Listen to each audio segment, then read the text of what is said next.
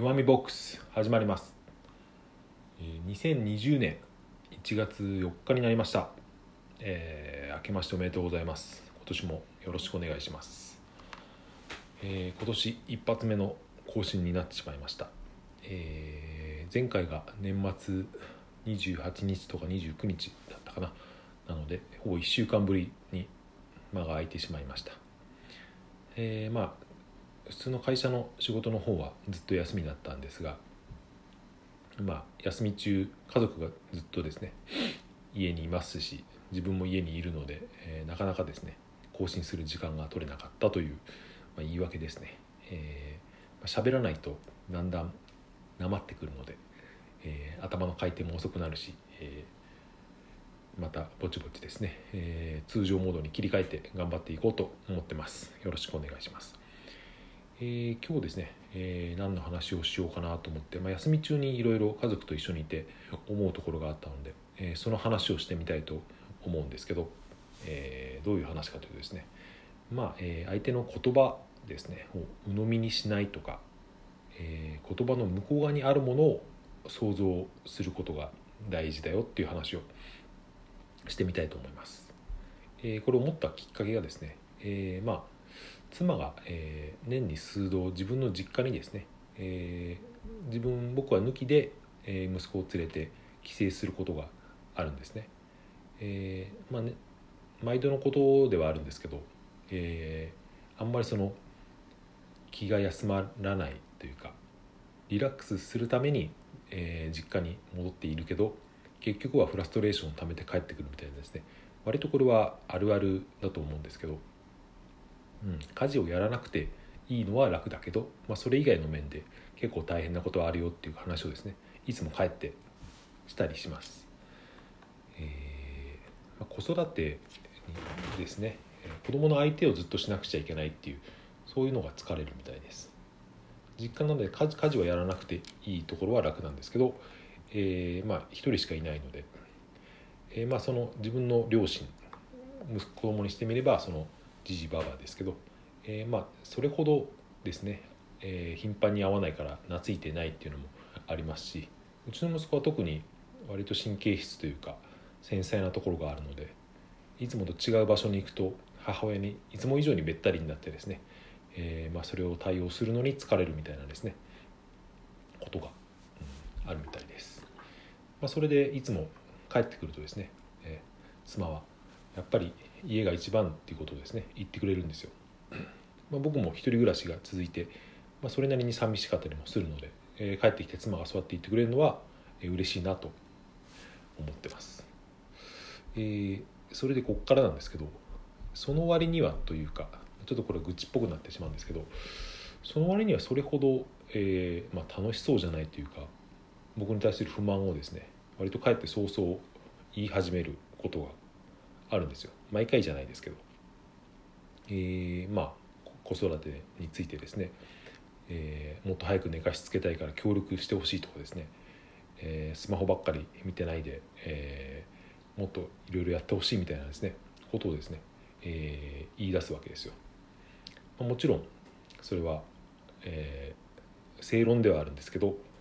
僕もそれほど協力的じゃなかったなっていうのは認めます。まあ、休みですからね、えー会社の方は、まあ、休みの日はもうちょっとのんびりしてたいなっていう気持ちもありますよね。でもですねちょっと前まで、えーあ家が一番いいって言ってくれてたのに、えーまあ2人で子育てを分担できるのがすごい楽だっていうふうにですね言ってくれてたのに、まあ、その数時間後にはですねまあ、えー注文というか文句を言われるわけですよ。別にありがたいと思ってほしいとまではですね言わないですけどもうちょっと何て言うんですかねせっかく、えー今までの状況より楽になったんだから、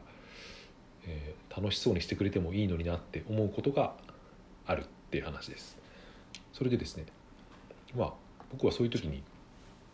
自分の家事とか育児のそのコミットというか、えー協力的じゃないから妻がだんだん不機嫌になるんだなっていうことを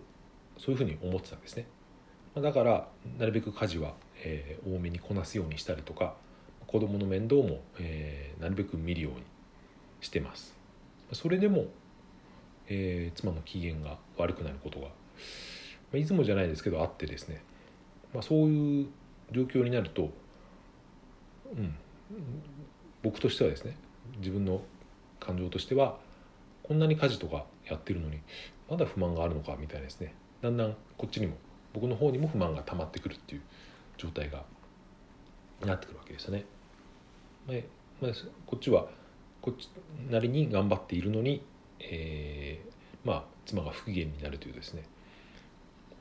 まあこっちも嫌になって嫌になってというかですね、まあ、機嫌が悪くなってだんだん喋れなくなってみたいですね。それで家の空気が悪くなるみたいなことがですねたびたびあったんですよ。で、まあ、今回というかその先日の時は、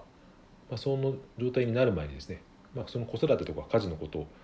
あえて話題に出さずに、まあ、留守中にあった話をですね振ってみたんですね。まあえー、行きつけの同じ美容院行ってるんですけど、えー、そこの、えー、マスター店主の近況みたいなこととか、まあ、休み休み中にあったことみたいのを、まあ、世間話みたいなことをですね、えー、してたらですね、まあ、そうすると、えー、話題が家のこととか子育てのことから離れてですね割と和やかな空気に戻ったっていう、まあ、それだけの話なんですけどでもなんかこれですね、えー、気づきがあったというかああなんか今まで僕は思い違いをしてたんだなっていうふうに気づいたんですよ。つまり何が言いたいのかというと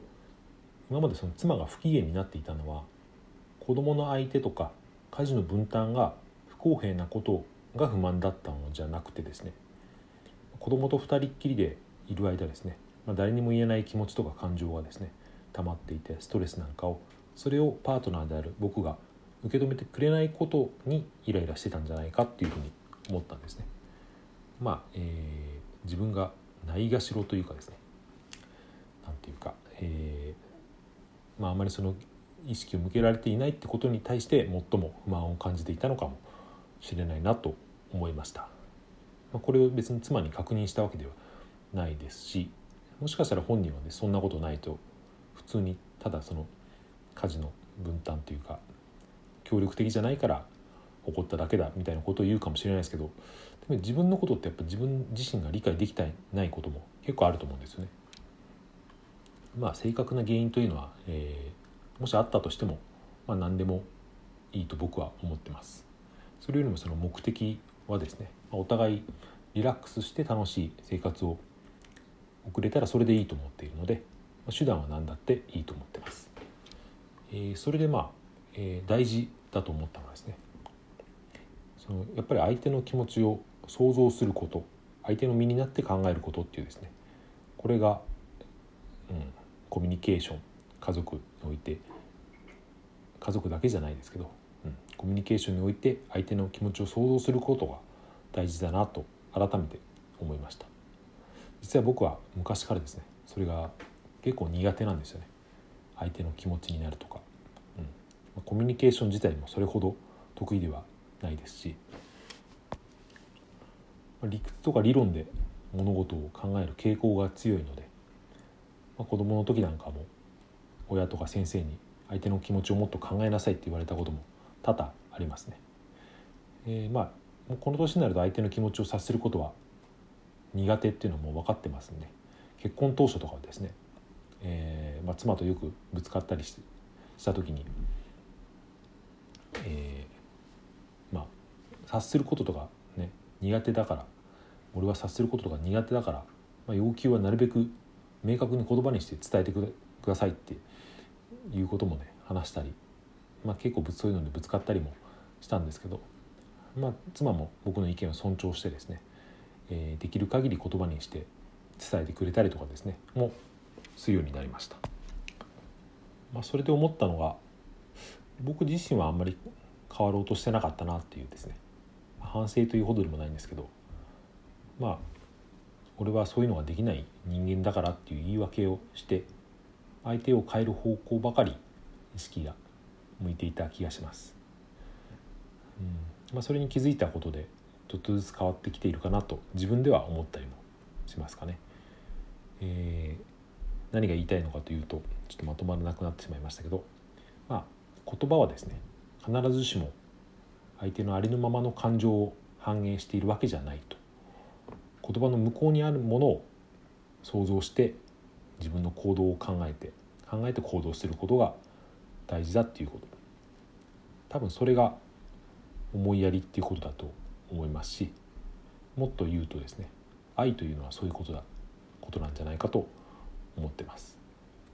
僕の方にですね届いた言葉っていうのはまあ例えて言うならですねその元の形から何度も壁に跳ね返ってですね反射してたどり着いたものかもしれないので、えー、その生の感情をですね反映していない可能性もあるんですよね。まあ、そういうのも考慮して、うん、これを発した相手は実は何を考えているんだろうっていうことですね。えー、相手の気持ちを想像していくっていうことが、えー、大事なのかなと思ったそういう話でした。いやー1週間ぶりだと全然うまく喋れない。もともとあまり喋るのは上手ではないですけど特に口が回らなかったりですね、えー、自分で何を言ってるのか途中から分からなくなったりしてしまったことも、えー、あるかもしれませんが、えー、今日はこのままアップしてしまいたいと思います、えそれでは休みも明日までっていう方も多いと思いますけれど、えお体にお気をつけてお過ごしください、え最後まで聞いていただいてありがとうございました。それではさようなら。